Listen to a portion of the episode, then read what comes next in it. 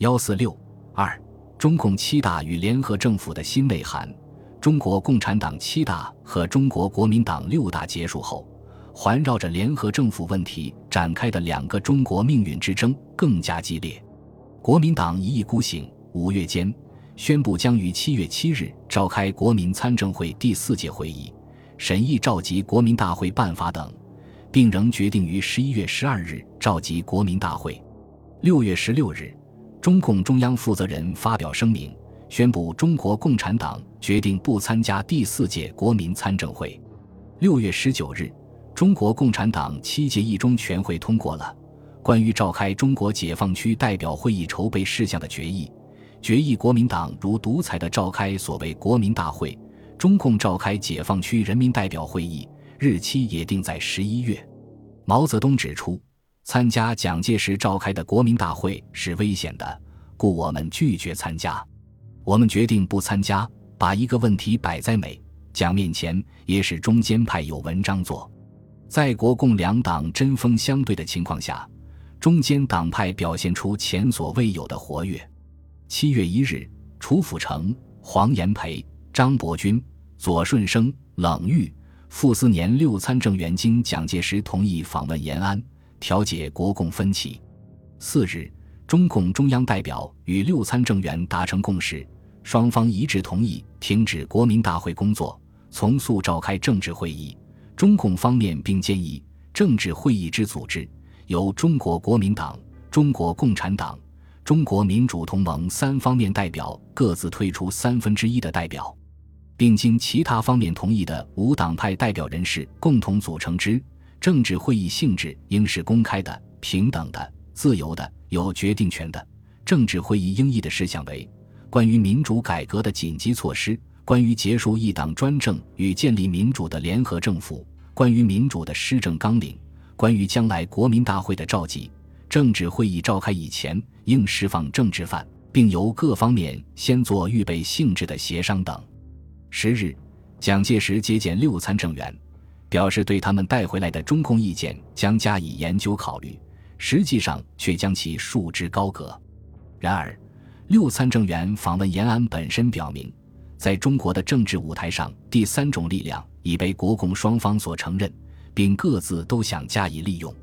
对于国民参政会第四届会议，中国民主同盟内部意见不一，以云南省支部为代表，主张抵制该会议。他们认为。国民参政会七年的历史，只证明参政徒有其名，而国民参政更无其事。国民参政会是政府圈定指派的机关，一党包办，绝对不能代表民意。国民参政会今天唯一的作用，是为政府伪装国内民主、蒙蔽国际官厅的工具，是中国实现真正民主的障碍。为此。他们不仅反对将于十一月十二日召开的国民大会，而且也反对在七月七日召开的国民参政会。他们提出了圆桌会议的政治口号，表达了他们强烈的参政意识。其具体主张是：一、召集中国国民党、中国共产党及中国民主同盟三大政团的圆桌会议；二、在这圆桌会议上，由三大政团共同推定国内无党派的代表人士。请其前来共同参加会议。三、由这种圆桌会议产生举国一致的联合政府。四、联合政府在拟定人民代表、组织宪法起草委员会重新起草宪法。五、联合政府重新起草国民大会组织法与选举法，依据这种新的法律，重新选举真正代表民意的国民大会。六、由联合政府召集新选的国民大会代表，制定宪法，实施宪政。并实行真正的还政于民。他们认为，国共谈判不能成功的基本原因有两条：其一是国共两党的谈判没有一个缓和调剂的力量；两党外的政团及人民代表对谈判缺乏一个公正的评判者；其二是政府几年来始终不肯认识、承认正在发展。代表中国民主运动新生力量的中国民主同盟，其结果不能得到中国第三大政党的合作与协助，全国人民所热望推行的团结统一方案，也就始终得不到效果。显然，他们以自称为中国第三大政党，并表达了中国政治非第三大党加入不得成功的强烈意识。然而，中国民主同盟总部的领导人却依然参加了第四届国民参政会。由于中国共产党代表的拒绝到会，与会的民主党派及无党派参政员就成为与国民党代表就国事发生争执的主角。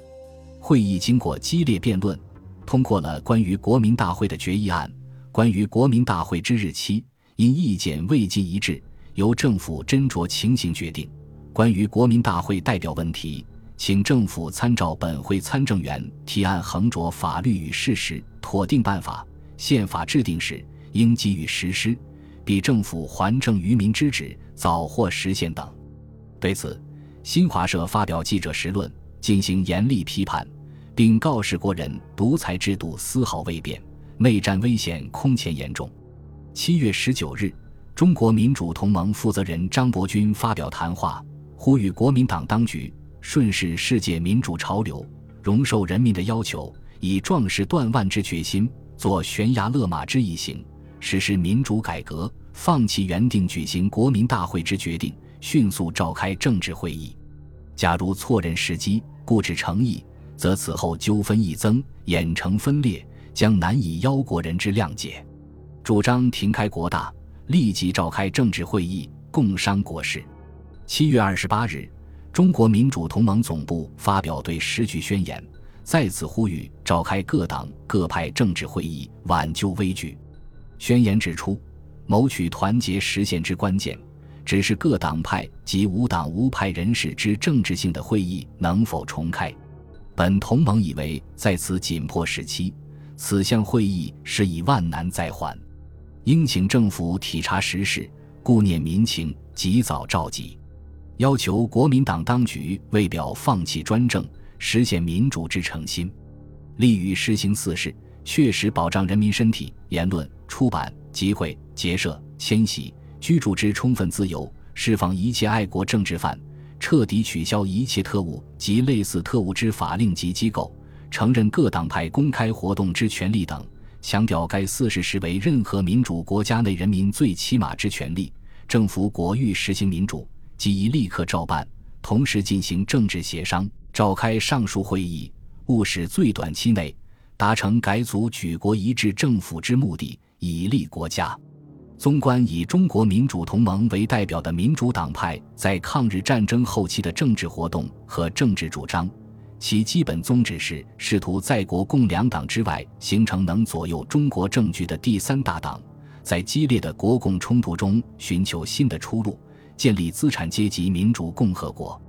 他们在政治上反对国共内战，反对国民党的独裁统治，反对召开国民党一党包办的国民大会，赞成共产党的联合政府主张，赞成举行各党派的政治会议，共商国事。赞成由联合政府主持重新选举代表，举行新的国民大会，通过宪法实行宪政。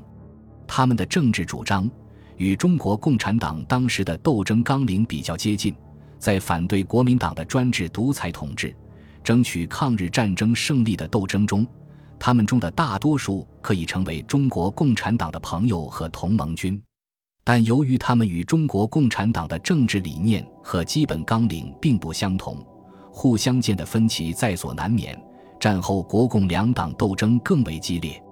中国民主同盟内部就出现了分化，分别倒向国共两党。他们组建第三大党的理想将在中国革命的实践中破灭。本集播放完毕，感谢您的收听，喜欢请订阅加关注。主页有更多精彩内容。